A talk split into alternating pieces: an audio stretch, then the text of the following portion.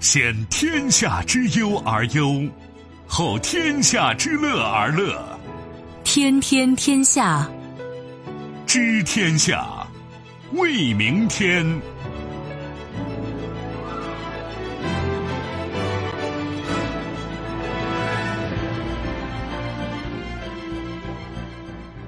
听众朋友们，大家好，欢迎您收听今天的《天天天下》，我是主持人梦露，有请本节目评论员重阳。你好，重阳。向各位问好，今天就是上班第一天吧。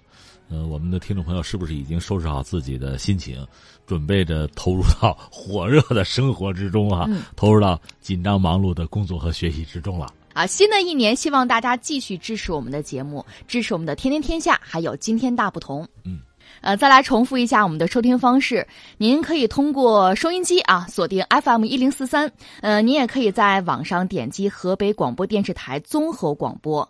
呃，另外呢，您也可以在手机上打开蜻蜓 FM 或者是极听客户端，找到天天天下，关注我们收听节目。嗯，另外最近这段时间呢，呃，在我的那个公号啊，就是 DJ 老虫，DJ 是英文大写字母老虫嘛，那重阳哈，呃，在这个公号上呢，把我在。岁末年初吧，一系列这个主题演讲的音频放上去了。如果大家有兴趣的话，可以直接就是加这个公号去选择收听。我们还是要对刚刚过去二十四小时国内外发生的新闻事件做出关注和点评。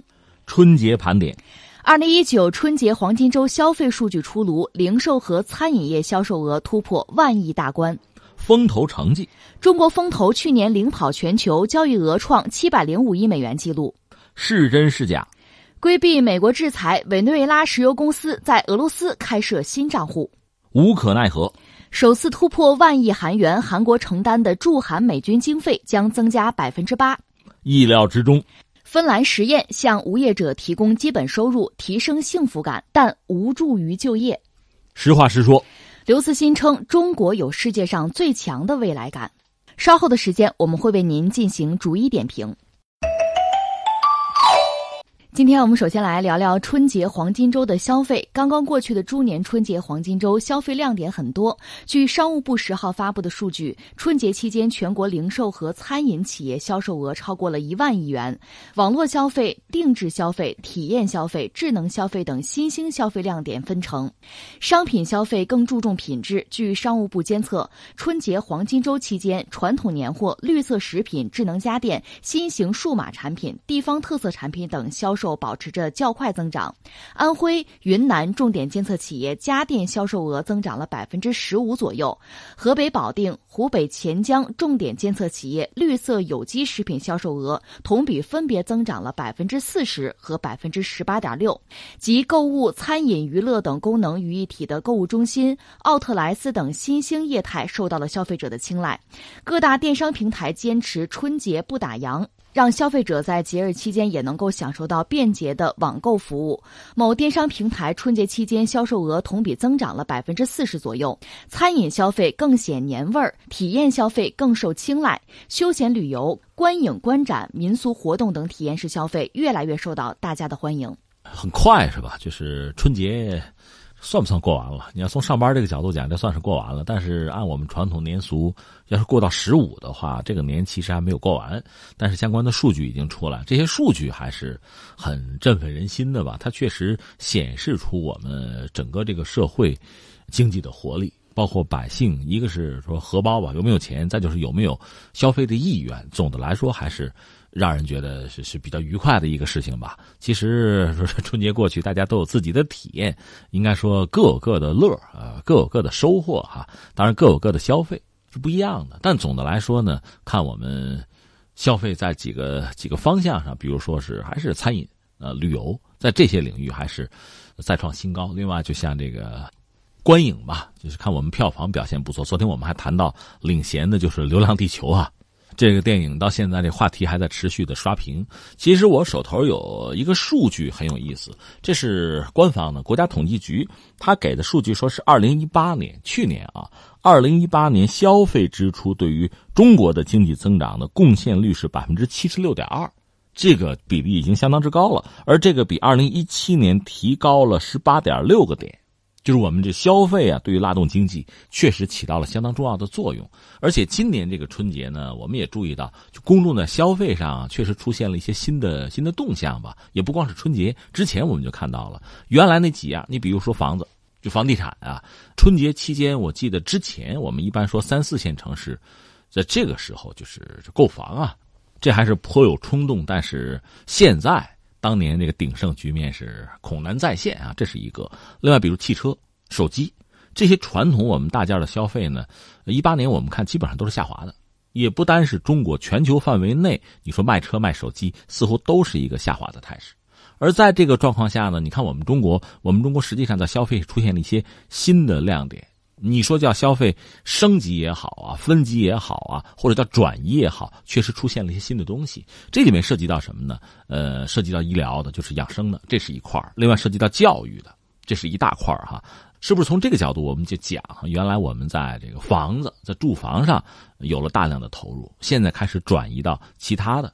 当然说，呃，涉及到医疗啊，涉及到教育，之前我们很多家庭投入也不少啊。但目前看呢，涉及到住房的消费，似乎是在逐渐的就走下坡路。而大家确实把更多的钱是投入到其他领域，比如说刚才我们说的像教育，特别是子女的教育吧。再就是像医疗，包括养生。另外，随着我们老龄化之后呢，就是养老这个问题就是凸显出来，这前所未有的。和这个养老相关、和人口相关的，比如说二胎二孩的问题，那还涉及到一笔投入。这是我们说，呃，投入上、消费上出现一些新的大项哈。把这个放在一边，春节尤其我们看到，就是在餐饮、在旅游、在这个电影就观影上，在这些领域确实出现了非常大的这个投入，就公众啊。所以总的来说，你说没钱吗？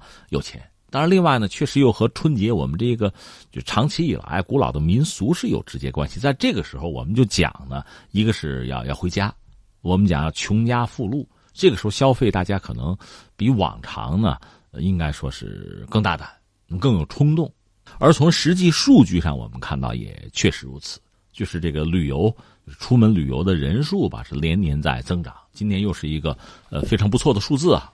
我们看到春节假期目前是四点一五亿人次在出游，旅游收入是五千多个亿。呃，如果再加上你刚才说的这个，就是整个春节老百姓把钱花在哪儿，就是黄金周的零售和餐饮整个下来是破万亿，这显示我们的消费能力啊，消费的意愿是相当之强烈的。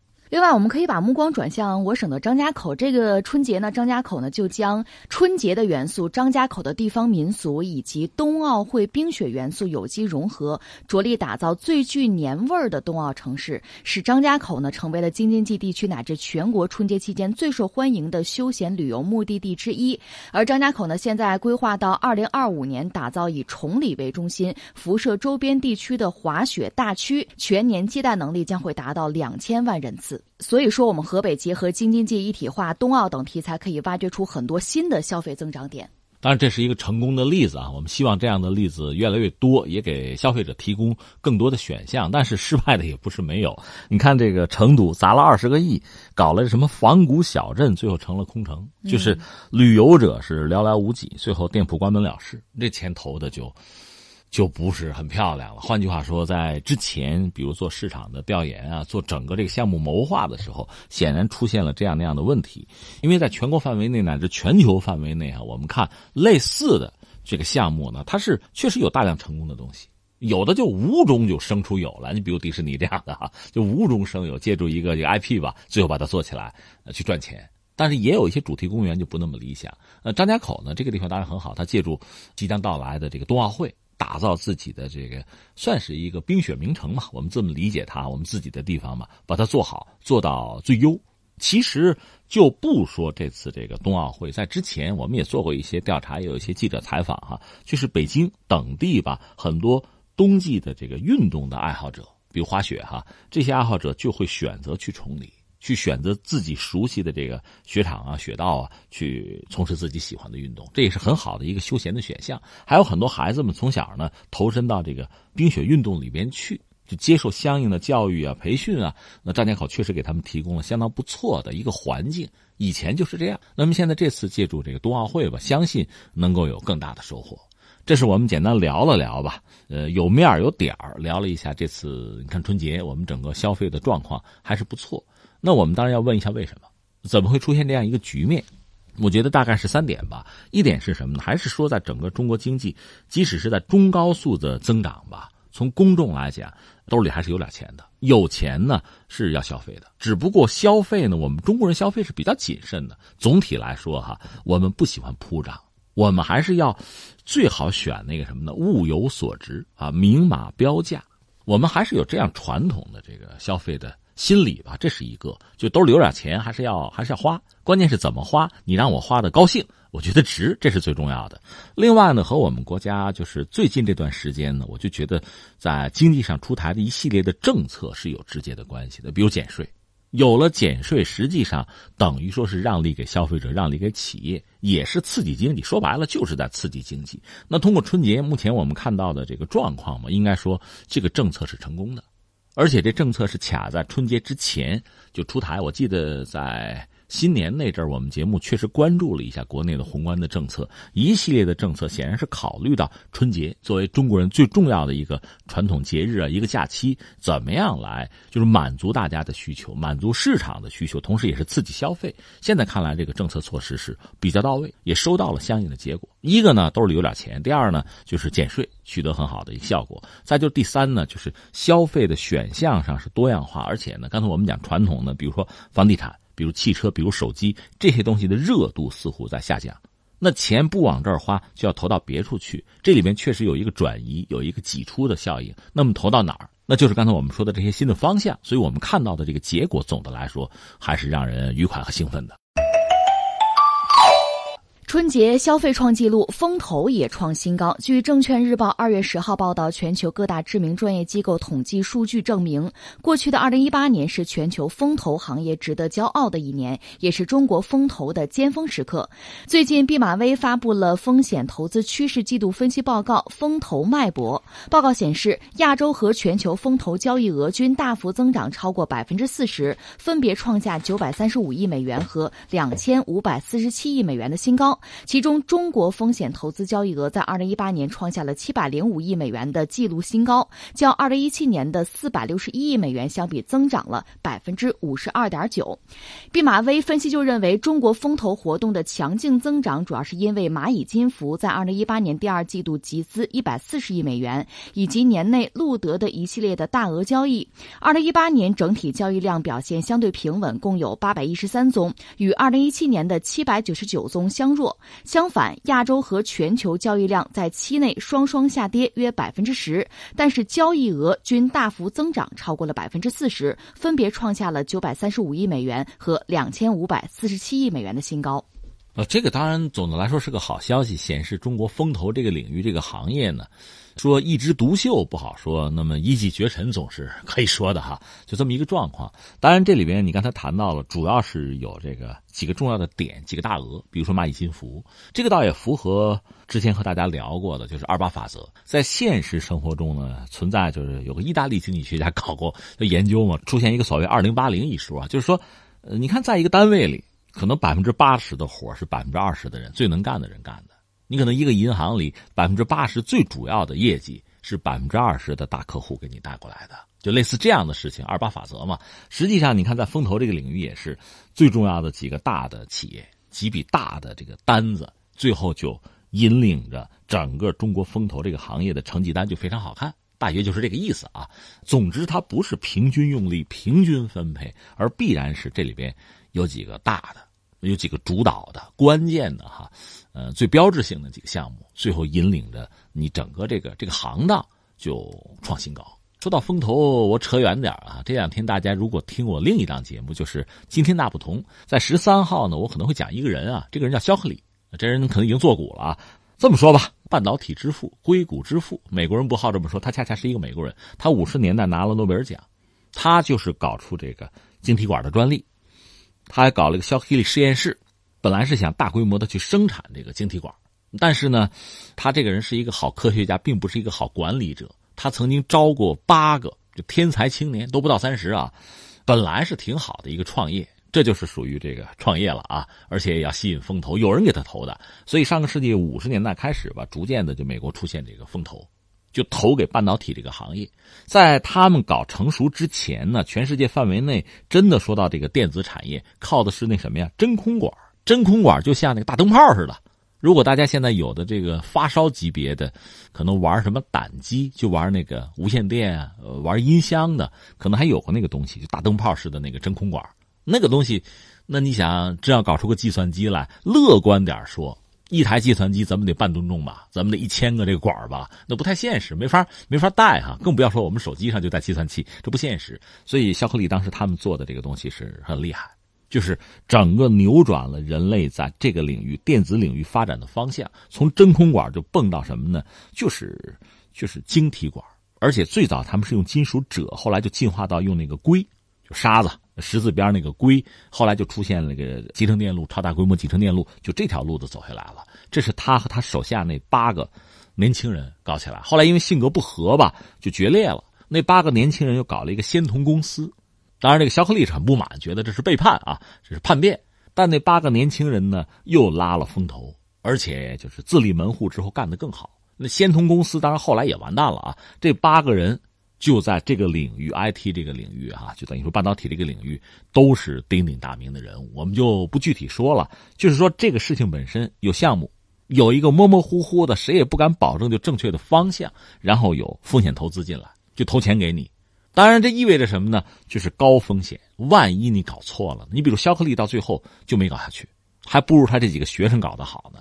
那把投资投给他，风险真的就很大，最后那就完了，血本无亏了，是吧？风险投资，风投风投，风险会特别大。但是，一旦成功，比如你投给那个仙通公司了，那收益还很大呢。这是风投的特点。所以我们刚才讲，风投实际上在就是伴随着这个 IT 啊、半导体啊这个行业的发展。就确实，逐渐的哈，在就是我们这个经济生活之中起了很重要的作用。这是我们稍微扯得远了一点，我们翻回来说哈，就说中国吧，风投对于我们中国人来讲，其实是一个不那么熟悉的概念。而且中国人传统讲什么呀？讲储蓄，讲量入为出。当然，这个观念到现在年轻人也已经有了很大的变化。你比如我买房子总得按揭吧。我还攒什么钱呀，对吧？那都透支嘛，银车网粮，我到这个地步了。但是总的来说，以中国人传统的观念讲呢，这个高风险的东西，我投资我是为了保值增值，我想办法从这个方面去去努力，而不是说去冒险。这是我们传统的观念，所以这颗风投是不一致的。那我们中国整个搞风投是从什么时候开始呢？大概应该是从一九九八年。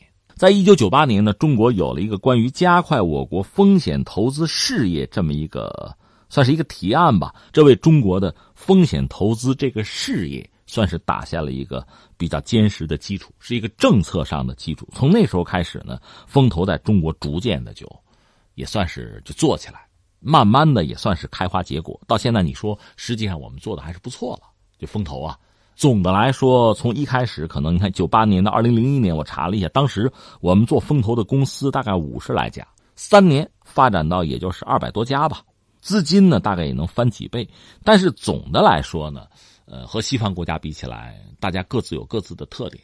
你要说西方国家，特别是美国吧，它就是搞市场经济时间比较长，搞股市时间也比较长。另外，风投他们的历史相对来说也比较比较悠久。而且它是做了一个完整的过程，法律法规整个这个体系相对是比较健全的。而我们大约呢是从一九九八年才开始，所以我们那个从时间上是比较短，这个成长呢速度是很快，但同时呢应该说也有一些问题。这些问题主要是什么呢？一个还是说在整个市场的规则上，我们是不是还不够健全，或者说还需要更加健全？这是一个。再一个是什么呢？就是投资的主体。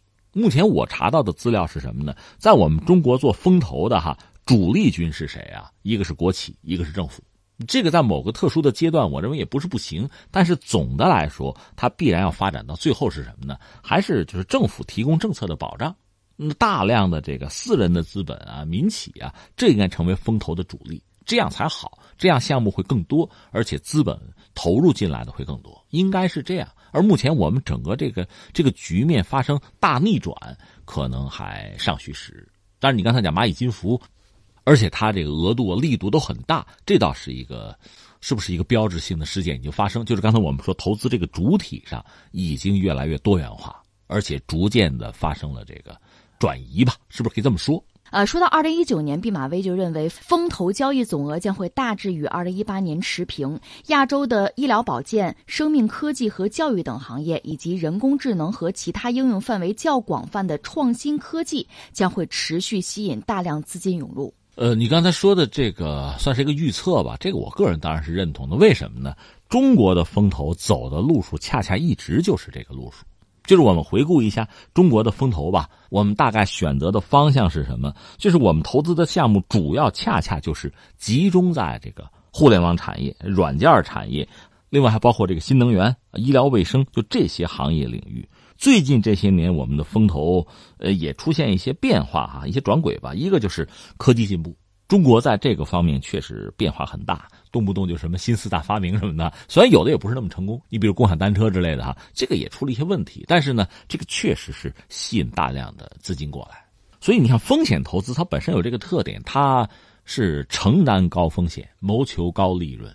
所以这些东西啊，看着真的是很冒险或者不传统啊，呃，比较突兀，创新的色彩很浓，这恰恰是他感兴趣的东西。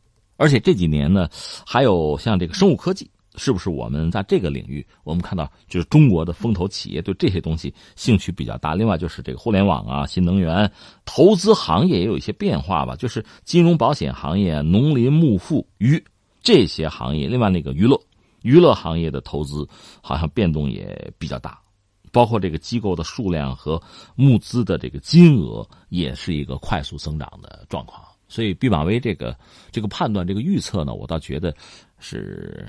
说是预测，倒不如说是整个中国风投这个事业吧，持续发展的一个趋势，它就是如此。我们再来说说委内瑞拉。路透社九号援引知情人士所述和内部文件所含内容报道，委内瑞拉石油公司正在通知合资企业客户，把石油收益存入近期在俄罗斯天然气工业银行开设的新账户。委内瑞拉石油公司分管财务的副董事长费尔南多八号写信，收件人是下属监督合资企业的部门，所含内容包括：我们正式通知启用新银行的指令，用于所有以美元或欧元支付的交易。委内瑞拉议会主席反对派要员瓜伊多一月二十三号宣布自任临时总统，获得美国承认。美国政府一月二十八号宣布对委内瑞拉石油公司实施制裁，冻结这家企业在美国的资产，并且截留它对美国石油出口的收益，进一步向委内瑞拉总统马杜罗领导的政府施加压力。面对西方国家持续不断的颠覆活动以及军事压力，马杜罗在二月十号正式启动委内瑞拉史上最大规模军演，向外界展示该国军事。力量以及军队的忠诚。委内瑞拉的局势还在持续的变动之中吧？我们高度关注吧。如你所说，一个是军演，这个军演是委内瑞拉史上最大，大概是二百年以来吧，最大规模的一个军演。它的武装力量，呃，一个主要它的武器装备从俄罗斯搞了一些，另外以前有些美国的东西。其实委内瑞拉是一个很小的国家吧，所以它的武装力量，比如说能不能和周边的国家抗衡，和美国抗衡？这个恐怕应该说不乐观，但是呢，马杜罗通过这个方式，一个是凝聚民心士气，就动起来，别在那坐而论道，这时候需要动起来，他是动起来了。另外呢，通过这个做法展示肌肉吧，也向西方、向美国，等于说是表达了一个不屈服啊，坚持到底啊，对抗到底这么一个决心。所以从这个角度讲，这个做法还是有积极意义的，对他来讲是这样哈，这是一个。另外呢，就是针对。美国人的一些做法，他也是见招拆招。美国人什么做法呢？就是对委内瑞拉的经济、政治、军事全方位的进行封堵和扰动。因为委内瑞拉，我们知道它最主要的经济靠的就是能源，靠石油。因为它其他的东西，就是它的工业也不发达，它的整个经济结构也不尽合理，没什么东西，就是石油。所以石油一旦出了问题，那就是大问题。而现在呢，它的石油产量其实已经在大幅度的在下降。所以，它的石油生产如果出了问题，或者说生产没问题，但是挣不到钱了，收不上钱来了，那就是大问题，那就要被掐死。可是美国呢，确实针对性很强的，就跟你搞这个。大家要知道，美国和委内瑞拉虽然在这个政治上啊针尖对麦芒，但是在经济上，在石油上，那还是合作伙伴。美国是买它的油的，所以委内瑞拉前不久就是马杜罗说这么着吧，这个断交。断交归断交啊，和美国人民还是要打交道的，石油这生意还是要做的，这是马杜罗的想法。美国说那哪儿那么便宜的事儿啊？既然这样了，那就是一拍两散，在政治上既然已经决裂了，那么美国转而支持那个瓜伊多，那在经济上显然不可能再给马杜罗任何书写的机会。说到底，就是在石油在这个贸易上也得停下来。那无外乎两个选项，一个是就彻底的制裁，就封堵你；要么就是什么呢？把你啊，就石油挣那个钱，我能搞到手，然后我把它给到瓜伊多，我给他输血，这可以。另外呢，美国在这个军事领域吧，一个是不排除这个军事行动的选项，另外就是鼓动委内瑞拉周边的国家，就美国一帮小兄弟，对他施加这样那样的压力，包括军事上的压力。另外呢，也主动的接触委内瑞拉的军方，建立某种直接的沟通。说到底就是忽悠你，降了吧，是吧？别再跟马杜罗跑了。这样，呃，我们知道委内瑞拉的这个驻美国的那个武官，可能已经叛逃了。目前委内瑞拉的军方总的来说还是站在马杜罗一边，也斥责那个逃将啊是个叛徒啊 是这样。但是将来怎么样，我们就看。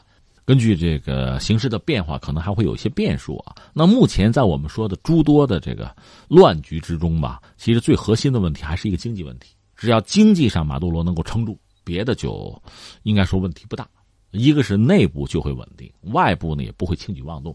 但如果经济真的出了问题，那你自己撑不住了，那想不管是内部外部的压力，真的就会就会把这个政权摧垮。所以现在你看呢，经济、石油，这应该说是重中之重。其实委内瑞拉就是马杜罗也想了非常多的办法。去年我们就关注他通胀率已经到了不可思议的地步哈，他想办法搞数字货币啊、石油币啊，各种各样的想法。但是所有的一切其实不会有太直接的效果。或者我们明说，几乎就是徒劳。原因是什么呢？因为他现在这个状态不是一个正常的状态，他没有办法和这个世界进行正常的交往，进行正常的石油贸易。说到底，就是美国和西方在围堵他。他现在国内又乱了，那怎么办呢？目前有俄罗斯媒体爆料呢，就是说，这石油公司把收入就等于说他通知自己的客户呢，就是把钱要汇到俄罗斯这个账户上去，等于要绕开美国的制裁。呃，但是我看到一条新闻非常有意思，就是俄罗斯天然气工业银行，就刚才文中提到的这家银行，对此予以否认，表示没有替委内瑞拉的客户开设新的账户，也没有开设账户的计划。呃，这是非常有意思的一个事情。大家还记得之前有说法说，俄罗斯飞机把委内瑞拉国内的一部分黄金运走了，有一个说法是运到俄罗斯去了，也有这个说法，但是呢，俄罗斯方面也否认，说不知情，也没干这事儿。这 包括你刚才说的这个事情也很有意思。一个说法就俄罗斯媒体报的嘛，说委内瑞拉是不是他的就是国有的国营的石油公司呢？跟客户说，把钱汇到俄罗斯那个账户上去。那你看俄罗斯这个银行本身呢又站出来说没这事儿，没有新开设，那是不是以前有啊？这里边以前有。这里边就是很有意思了，因为我们知道之前呢，马杜罗和普京曾经见过面，曾经深谈过。那深谈的内容无外乎最直接的就是我怎么办，委内瑞拉怎么办？作为一个产油国呢，它和俄罗斯又有着千丝万缕的联系。俄罗斯也是一个能源大户吧？在目前全球的这个能源结构啊、能源格局发生巨变，整个市场呢，美国人的影响力越来越大，因为美国现在已经纯粹是一个产油国了。那它对石油价格呀，整个市场的影响是前所未有的在增加。这个对俄罗斯也好，对沙特也好，都不是好消息。嗯，像石油回到之前的某一个价位上，难度是越来越大。所以这里面有一个怎么应对的问题。就欧佩克和非欧佩克国家应该有应对、有合作。另外呢，委内瑞拉现在面对这样的一个困局，这个和俄罗斯他们双方关系还不错嘛。因为委内瑞拉的地理位置很重要，在美国后院啊，甚至俄罗斯不也曾经派战略轰炸机到委内瑞拉搞过军事演习嘛？其实那就是形式上的一个东西，但是毕竟要表明就刷自己的存在感。所以在目前这个状况下，双方确实有合作的可能性。不管是刚才我讲的这个黄金，还是现在又说的这个关于涉及到这个石油公司的收益，俄罗斯是不是插手？通过什么方式插手？我个人以为这个可能性是不能排除的。至于你说俄罗斯这家银行站出来否认，我倒觉得也不意外。如果他真干了这个事情啊，那他本身也许会同样面临美国的制裁，那还是不承认为好。至于到底干没干，或者说是不是这家银行干了，这个目前真的是不得而知。但是就马杜罗的这个路数哈，通过这种方式绕开美国的制裁，他恐怕也没有更好的办法。我们以前讲了嘛，他搞什么石油币，搞这个数字货币也不现实。说到底，你总得买卖吧？那就涉及到那个石油的买家吧。很多买家受美国的影响和控制，不再买委内瑞拉的石油。很多买，即使买了，这钱我打给谁？就打给委内瑞拉国内，能不能保证就是马杜罗能够拿到，还是被瓜伊多给拿到？因为美国整个控制着这个这个渠道的话，或者说你绕不开美元的话，这个麻烦就会存在。类似的故事，你看伊朗也是有的。欧洲的国家和伊朗做生意，你这你绕不开美国。甚至绕不开美元，那么欧盟就说：“我单独打造一个渠道，我单独有一个绕开美国的这么一个贸易的渠道和伊朗去结算，行不行？”他们也在搞这个东西。所以我个人看呢，呃，如果说这个新闻是真实的，就马杜罗绕开了美元，呃，把钱直接放到俄罗斯那儿，这个当然需要两国之间有协议，有高度的信任。另外呢，俄罗斯因此也会承担相当的压力，因为美国肯定转而对俄罗斯相关的银行也要进行制裁。你要不做好充分的准备，布好局，甚至先之前搞两个白手套是吧？搞两个一种影子银行，不搞这套东西的话，是不是也撑不住？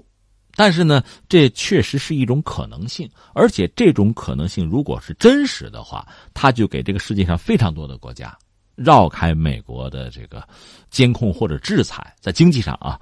带来了某种可能性，包括对伊朗，所以这个是美国应该说极为忌惮的，也是极为在意、极为敏感的。这个恰恰也是像欧洲国家，包括俄罗斯，呃，也包括委内瑞拉，非常非常关注，或者说是这是非常重要的一个选项。呃，我注意到反对派要员瓜伊多就说，在必要的情况之下，不排除授权美国或者其他国家军事干预。而俄罗斯外交发言人扎哈罗娃也是对媒体表示，华盛顿已经做出了武力干涉委内瑞拉局势的决定。呃，很多事情就是一旦点破了，就失去了突然性了。你看，现在扎哈罗娃直接说美国要军事干预啊，嗯，大家注意啊，全世界注意，美国要动手啊，都到这一步，美国再动手的话，其实也就丧失了突然性。和因为突然性带来的一击必杀的把握，可能是这个样子。当然，我倒觉得，如果一定要动手的话，美国完全可以不自己上阵，而把这个活交给拉美他的这个小兄弟马仔。而瓜伊多呢，也完全可以就是号召或者说邀请，比如说利马集团之类的，就是身边的这些这些国家，由他们出兵来干预干预内政。他可以这样做，不一定请美国，而美国也不一定自己出兵，那就等于说是成为众矢之的了。这种做法一旦做了，那是后患无穷的。即使是美国，他也也会承担相当大的国际压力啊。那么在联合国，你怎么怎么见人呢？这个事情一旦被大家就是推广的话，都这么玩的话，嗯，自封总统你就承认，然后你再出兵推翻一个人家民选的总统，你要这么玩的话，那这个世界上还有规矩吗？就表面的规矩也没有了，那你自己也是在这个乱局之中啊，你也很难自保，就是这么一个状况。而世界这么大，你就十个手指头你是摁不过来的。但是瓜伊多这么做，我觉得也存在非常大的风险。如果他真的就是引狼入室的话，那你将来执政的合法性又从何谈起？美国的支持，我觉得更多是停留在嘴面上。这个国家，假设你真的上位，你要做总统，你管理这个国家，你要处理以前。其实马杜罗没能处理好的问题，还是经济问题，还是这些问题。他没处理好，三十五岁的你能不能处理好？如果你也处理不好的话，那还会有人自封总统上台把你赶下来的，对吧？你开创了一个其实很危险的一个先例。这个先例呢，可能把马杜罗弄下台，那么把你自己弄下来的可能性就更大。所以，这个确实，我觉得稍微理智一点、聪明一点，不会轻易的选择就这条路，它太危险。那我们还回到这个。石油的交易吧，就是委内瑞拉的这个国有的石油公司呢，如果真的他的客户把钱都给到俄罗斯这儿，通过这种方式呢，能够为马杜罗输血的话，他能保证自己的就石油贸易乃至国家的经济不至于彻底的崩盘，他应该还能够坚持一段时间。这是一个。另外最有意思的是，如果这条路是通的话，哈，虽然现在你看不同的消息源传来的这个信息是不一样，甚至是自相矛盾啊，但如果这条路是通的话，也为那些遭到美国制裁的和美国不对付的很多经济体，就绕开美国的这个监管啊、扰乱啊，呃，或者说控制啊，找到了一个新的道路、新的途径吧。而如果这条路真的是通的话，它对俄罗斯的意义其实也非常之大。那俄罗斯真的有可能就是搞出一个体系来，不是说和美国和西方分庭抗礼，但毕竟是也拉了一个朋友圈这个恐怕也是美国特别不愿意看到的。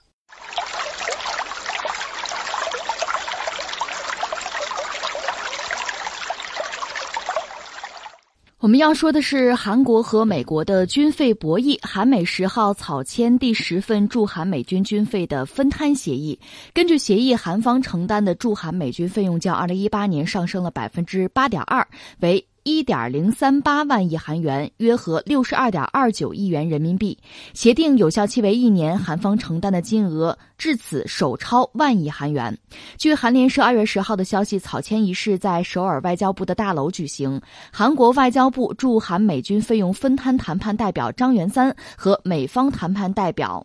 蒂莫西·贝茨在协议上签字。报道称，韩美双方各退一步，韩方接受协议有效期为一年的美方要求，而美方则接受韩方提出的分摊额不超过十亿美元的要求。哎，这个事儿算是水落石出了哈。呃，我们聊聊吧。咱们从大了往小里说，往大里说什么意思呢？就是，呃，美国，你看它一战、二战逐渐崛起之后吧。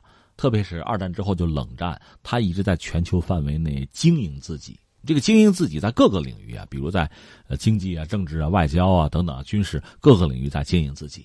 你就像我们我们这个家庭是吧？咱过日子攒点钱，这钱要不放银行，要不咱们投资项目理个财，反正我这点钱鼓捣鼓捣，我我总不能闲着吧？那么美国鼓捣什么呢？它很多层面。我们以前聊过，他搞了好多朋友圈，在经贸领域搞了好多东西，所以现在就说不打仗，我通过经济制裁的方式，我想把某些国家给颠覆掉，他也也有这个办法，他在做这个事情。当然说今非昔比哈，现在他能搞的主要是一些小的国家，就经济出很大的问题的国家，他最后落井下石一家伙可能搞成，大国他弄不懂。你像俄罗斯，我们多次讲俄罗斯经济其实不行，那你也弄不懂。但是呢，我们说就是说，他有很多圈在经贸领域，他有很多想法，有很多做法哈。把这事放在一边，那么在这个军事领域，他也经营了很久，鼓捣了很久。咱们不说他这个国内的这个军火企业、军火市场，不说这个，就说海外基地。他目前这个统计方式不一样，算法不一样哈。但是基本上大家认为，他在一百多个国家里是有军事基地的。整个下了全球范围内，他的军事基地大的小的加一块有八百处左右。这是非常庞大的一个数字了啊！那所有这些基地里边，大概你让我分吧，分两类。一类呢是他给人家钱，就是我占你们家地儿，然后我租呗，是吧？我给你点钱。这个呢，对很多国家来讲反而是求之不得。为什么呢？很多国家很小，其实在这个世界上也不参与什么大国竞争，反正就是过日子，也没有太多的什么这个想法或者叫什么野望哈，也没有。呃，但是可能比较穷困。也没有什么发财致富的招数，在全球经济这个产业链里也没什么位置。那你如果美国人你租我块地儿，你搞军事基地，每年给我点钱儿，也未尝不可。这成了创收的手段了。所以很多国家就是那就那就接着吧，对吧？嗯，你愿意租我给你，这是一类，就等于说是美国要给人家钱的。那翻回来还有一类呢，那就是美国挣钱的，就是我占你们家的地儿，你还得给我钱，为什么呢？保护费啊，对吧？我我保你安全呢，你得给我钱啊。那这个大概又分两类，有一类呢，就是比如二战的这个战败国，你比如日本，那就找你要钱你就得给啊，别废话。还有什么呢？你像韩国这样一个国家吧，它不是说二战的战败国，它是等于二战富的国，从日本殖民统治里面算是解放解脱出来了。但问题在于，然后是朝鲜战争，朝鲜战争就是说韩国和朝鲜打在朝鲜半岛。那么朝鲜呢？从当年吧，就常规武力啊，双方都没有核武啊，常规武力比韩国还要强，就韩国光凭自己的力量是很难抗衡朝鲜的。所以当年在就朝鲜战争之初的时候，呃，朝鲜的这个装甲力量一度就打到打到南朝鲜那边去了。那这个我们在史料里看哈，就是我们和韩国建交。我们就叫它大韩民国了，韩国对吧？在那之前呢，一般你看那个史料叫南朝鲜，是这个意思，因为没有建交嘛，就是朝鲜曾经打过去，后来就是麦克阿瑟，这不是仁川登陆嘛，带着所谓联合国军，又把朝鲜的军队包了饺子，又打回来，是这么个状况。说到底呢，只凭韩国的军队是抗衡不了朝鲜军队的。那到这个五三年，双方签了这个停战的协定，就不打了。但是呢，韩国确实也是在就朝鲜的。军事压力之下，他怕也打不过。另一方面，美国看到这样一个千载难逢的机会，当然要利用，就是在半岛歇个钉子。他在韩国驻军，这个驻军呢，对于中国，对于当时的苏联，那肯定是有压力的。肯定是他要达到他自己的威慑的效果，在地缘政治上，他要找到与自己最合理的一个布局，这样就出现了这个驻韩美军，就这么一个状况。那驻日有，驻韩也有，这也是美国我们讲他在全球范围内不是有大量的这个驻军嘛？海外驻军目前美国可能还有六十万，在全球各地驻军，这六十万实际上比很多国家军队的人数还要多呀。他搞就全球布局嘛，这么多年人家就经营这个鼓捣这个来着。这是我们说清楚，从大的层面讲就是这样。那我们回到刚才你说的这个很有意思，它特别体现什么呢？就谈判就是妥协的艺术，双方都要价，然后呢，那各自该让就让一让。其实这次谈呢，就是韩国和美国谈，就韩国希望呢，别超过一万亿韩元，超过了我没法交代了。哎，最后你看就是一万亿，也没超。但是从美国来讲，能多要就多要，是吧？多要一个子儿是一个子儿。另一方面呢，韩国希望说，咱们签就签几年，美国没有，美国现在就跟他签一年。换句话说，明年再要呗，对吧？就等于双方各退了一步，完成了一个彼此的妥协，达成了一个共识。那你为什么说这个共识能达成呢？之前其实韩国方面呢，对这个事儿想的是比较多的。一方面呢是争取少掏，韩国和日本又不一样，日本实际上被美国逼的已经到了，哎呀，真的就是几乎百分百了。双方算法不一样，基本上驻日的美军这钱儿差不多都是日本人掏，人愿意是吧？韩国不愿意，这是一个。另外是什么呢？韩国也考虑到现在跟朝鲜的关系，总的来说算是史上最好水平。那马上金正恩呢又和特朗普要见面，这个见面呢，我们之前节目多次分析过，如果说能达成什么协议，除非出现这个特别大的这个转机啊变化，金正恩一高兴，行了，我契合了，不管你们怎么着，我就不要核弹了，除非这样。但这种可能性真的不大。如果是这样的话，就不大的话，那美国能做的就让步或者释放的善意呢？可能最直接的、最容易做到的，还是多多少少的放松、解除都不可能放松对朝鲜的就经济上的制裁。而且在联合国层面，能不能推动？我重复一下，彻底解除肯定不可能，这不是美国人的行事的风格。但是多少放松，表达一点善意。这个你都不愿意做哈，我给你换个词儿，人道主义援助，对吧？你给一点这算是你的一个积极的态度。而韩国方面就希望推动美国能够这么做。我再重复一遍啊，完全的解除经济制裁根本不现实，局部的你放松一下行不行？如果美国也不答应的话，那么人道主义援助这可不可以？如果美国你不愿意做，我韩国做行不行？另外，我和朝鲜之间有一些经济上的合作。把铁路修通了，公路修通了，这个按说你别管行不行？就是韩国希望美国在这个领域能够网开一面，开个绿灯。那如果是这样的话，等于说是有求于美国，那怎么办？那你也得做一点让步，你给人点补偿，让人家高兴吧。所以最后体现在我们看到你说的这个，就双方达成这个协议吧，就是那我就掏点吧，但是太多我实在是不能掏，一万亿不能再多了。那美国那边儿行，那你能能掏到一万亿就给我掏出一万亿来，韩元啊掏了，再就是那美国这边那就签一年。那换句话说明年再谈，也许还要再涨。呃，目前这个状况等于双方都能接受，也算是一个有利于金特会的一个一个背景啊，一个局面吧。嗯，对，现在有分析就认为说，这次韩国和美国相互让步达成妥协，有利于维护韩美同盟，让双方在应对半岛事务的关键时刻能够保持步调的一致。那另外这里边确实还有一点，就是马上二月底就到了吧，看看双方能谈出一个什么东西来。然后接下来呢，就是美韩会不会在半岛军演，这个确实是很值得关注的。另外，这个当然我觉得最直接的还是要看呃今天会谈出一个什么结果了。另外还有一条消息，我们可以关注一下，就是世界贸易组织的一个仲裁小组八号裁定，韩国可以对美国实施一年八千四百八十一万美元的贸易制裁。此前，韩国对美国针对洗衣机征收反倾销和反补贴关税的做法提出了异议。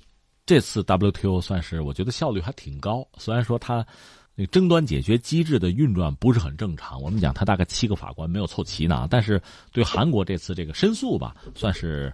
给出了一个回应，就是韩国你你受委屈了啊，你对美国可以可以报复，那么下面就看韩国报不报复了。我倒觉得理论上这是分开说，该报复可以报复，因为双方既然作为世贸组织的成员，而且都是市场经济国家，是吧？你欺负我，我报复你，这是理所应当的。只不过就看文在寅在什么时候宣布这个事儿。现在我倒觉得重中之重还是金特会，在金特会之前呢，维持一个稳定的。朝鲜和美国的关系，稳定的韩国和朝鲜、韩国和美国的关系是至关重要的，肯定是不要节外生枝的好。不过呢，这个经济和半岛无核化其实这表面上看肯定还是两件事儿，所以我倒觉得韩国可以将计就计，对美国做出这个报复。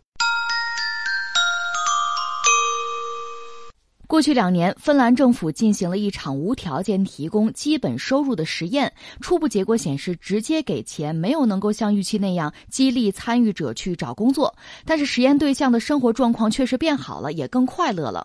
据媒体报道，芬兰的这项为期两年的实验在一个多月之前结束。这个实验是由芬兰社会保险局负责，随机挑选两千名二十五岁到五十八岁的未就业人口，每个月发放五百六十欧元，约合四千二百。八十元人民币，不附带求职或者工作的要求。实验期间，无论他们是否找到工作，这笔钱都会照发。这项实验的主要目的呢，是观察在保障有一定收入的前提之下，能否激励失业者找工作，比如说从事更多的收入较低的工作，或者是临时性的工作。这个我只能说呵呵了。我其实想了半天，大家有兴趣也可以研究，然后告诉我哈。我没想明白这个研究有多大的意义。那意思就是说你没工作是吧？那我就是给你发钱，然后看看你愿不愿意找工作。最后发现这个没啥关系，对于激励大家找工作的这个这个冲动啊欲望，没有太多正面的这个影响。嗯，但是说就个人这个幸福感是增加了，有钱了，幸福感增加了，可支配的这收入总是多了吧？就这么一个事情。呃，怎么说呢？有这么几个话头，我们挨个说一下。一个说一下芬兰，芬兰这个国家还是一个发达国家。你要论人均的话，超过美国，它和瑞典应该差不多。它是高度的自由化的市场和高度的工业化。当然说，最近这些年芬兰经济也不是特别理想，就是和它自己巅峰状态比啊，不是很理想。但总的来说呢，因为还是一个发达国家，这没什么好说了。呃，当然芬兰这个国家也不是很大。嗯，在政治上基本上是一个相对中立，但是还是偏西方这么一个国家，呃，也没有太多安全上的这个忧虑吧。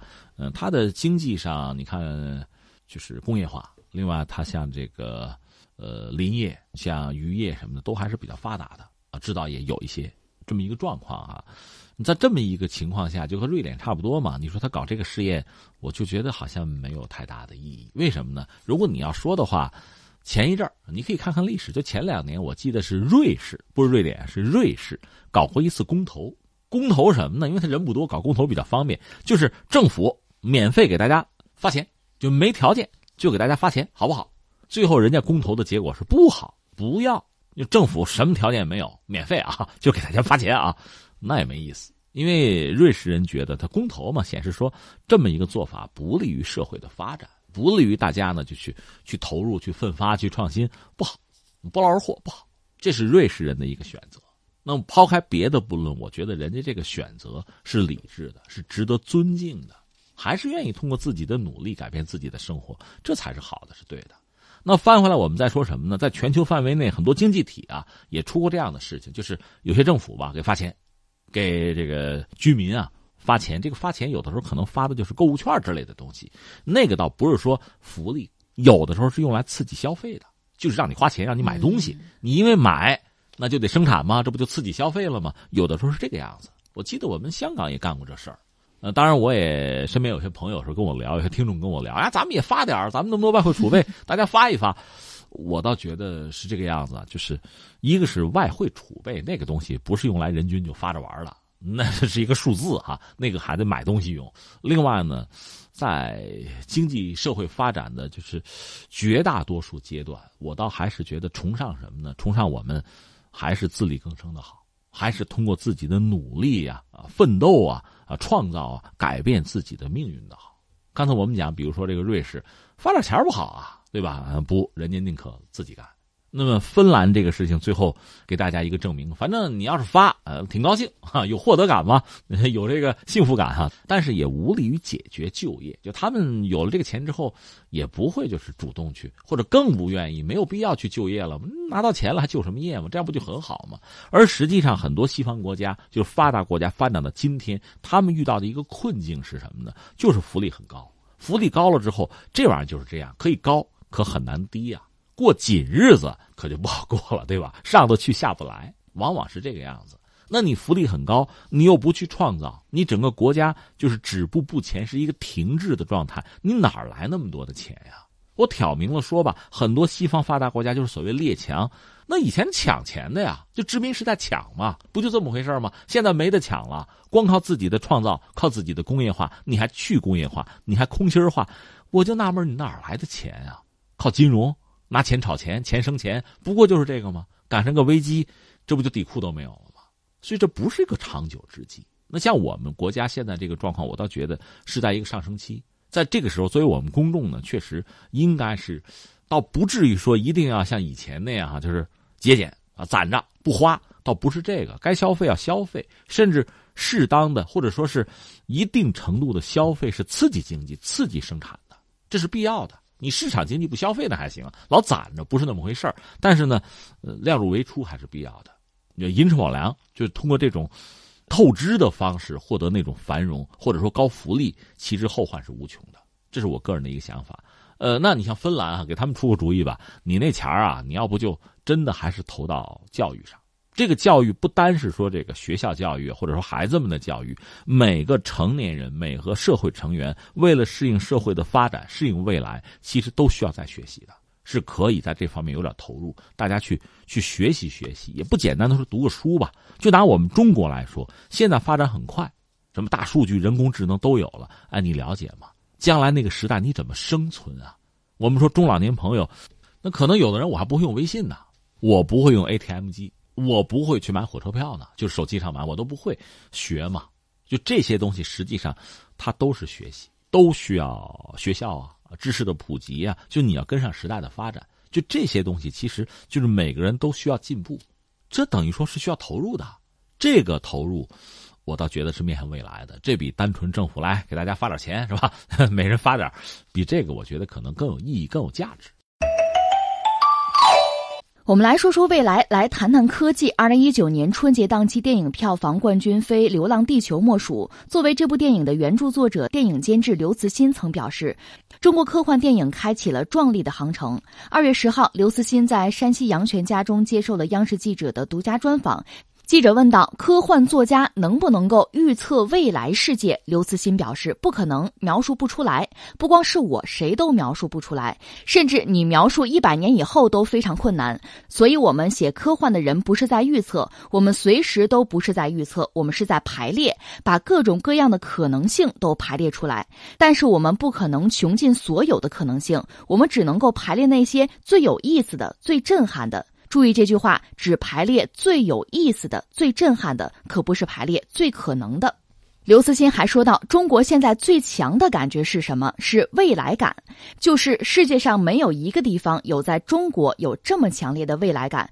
这种未来感就是未来给人的吸引力。世界上现在任何地方，你没有办法与中国相比，顺理成章的，它就促进科幻小说、科幻文学的繁荣。呃，刘慈欣先生现在真是炙手可热哈。其实我昨天聊到这事儿了，就是刘慈欣之所以成名，在科幻圈里其实很早就成名了。但是他的《三体》呢，是拿了雨果奖之后才为更多的世人所知。这个说明什么呢？说明就他拿雨果奖，包括之前他写出《三体》来十几年前那个时候，我们这个社会上很多成员对科幻还没有太多的兴趣。就科幻对他们的吸引力还是不足的，但恰恰就在这几年，呃，很替这个大刘高兴，他赶上这一波了。就是这个社会的发展，这个国家在崛起和进步，而且速度很快。在这个时候，整个这个时代啊，公众啊，就社会啊，对科幻的热情是被点燃的，它是被前所未有的需求了。因为我个人一直是个科幻迷吧，所以可以很轻松的列举出来科幻在中国这个发展的历程。咱就不说别的了，四九年以后吧，我们讲几个科幻领域的大师是有的呀。你比如说叶永烈，呃，你比如说这个呃童文正，再比如郑文光。郑文光先生他有些作品在中学语文课本里还被选用，但是那个不是科幻作品，是这个科普作品。但这些人他们的很多作品最终也没有能够让整个的这个国人啊，让社会成员对科幻产生极为浓厚的如今天一样的这个兴趣和热情。说到底呢，可能是很多客观条件还不具备，而今天呢，这些条件是凑齐了。就中国的崛起作为背景，中国人前所未有的就是像刘慈欣所说的，是在这种未来感十足的生活之中去体验着今天和明天。这里边呢，既有巨大的这个差别，因为我是个七零人嘛，我的这个生活场景，你现在回忆一下，特别到新年的时候啊，辞旧迎新，你回忆一下，就生活场景的这个变化非常之大。你在七十年代，你能想象现在的你是这么一个生活状态吗？特别是我们身边的各种各样的科技类的这个产品和服务给我们带来的这种这种感受哈，这种这种舒畅、这种愉悦，是以前想都没有办法想。所以刘慈欣讲到的中国的这个未来感，我个人也是这个有切身的感受，相信大家也是如此。那么就着这个《流浪地球》现在这个火热哈，刷屏确实也有几点感慨是什么呢？一个是在不同的历史阶段吧，科幻作家他面对的这个世界是不同的。这个世界或者市场对他的需求也是不一样的。那比如在当年凡尔纳那个时代，他赶上就是工业革命啊，就是那主要是西方嘛，发展很快。而他的很多科幻作品呢，等于说确实是对未来做出了某种预测，而且这个预测现在看来还真的是很准确。而时代发展到今天，你再要求一个科幻作家做出类似凡尔纳时代那个预测，很难了。因为科技进步很快，科学的发展各种各样的分支哈，像细枝末节，像各个末梢，在在无限的在延伸，而且很多学科之间这个混搭呀、跨界是前所未有的，这都远远超出凡尔纳那个时代。所以我们把凡尔纳放到今天这个时代来，恐怕他也是，我想是一筹莫展的，没有办法对未来的世界做一个宏观的把握了，他没法预测了。这点我同意刘慈欣的说法，就今天我们在预测未来是前所未有的困难。而你像《流浪地球》跨度一说两千五百年，这个确实难度是很大了。而他确实做了，而且做的看来还不错，这是一个。再有一个呢，所谓科幻作家，他们在今天在我们这个时代生存的怎么样，还是要看我们的这个时代、我们的市场、我们的社会对他们的需求有多么强烈。而目前我们看到的需求确实很强烈，所以中国的科幻作家、中国的科幻迷算是迎来了一个前所未有的黄金时代，这一点是特别让人高兴的。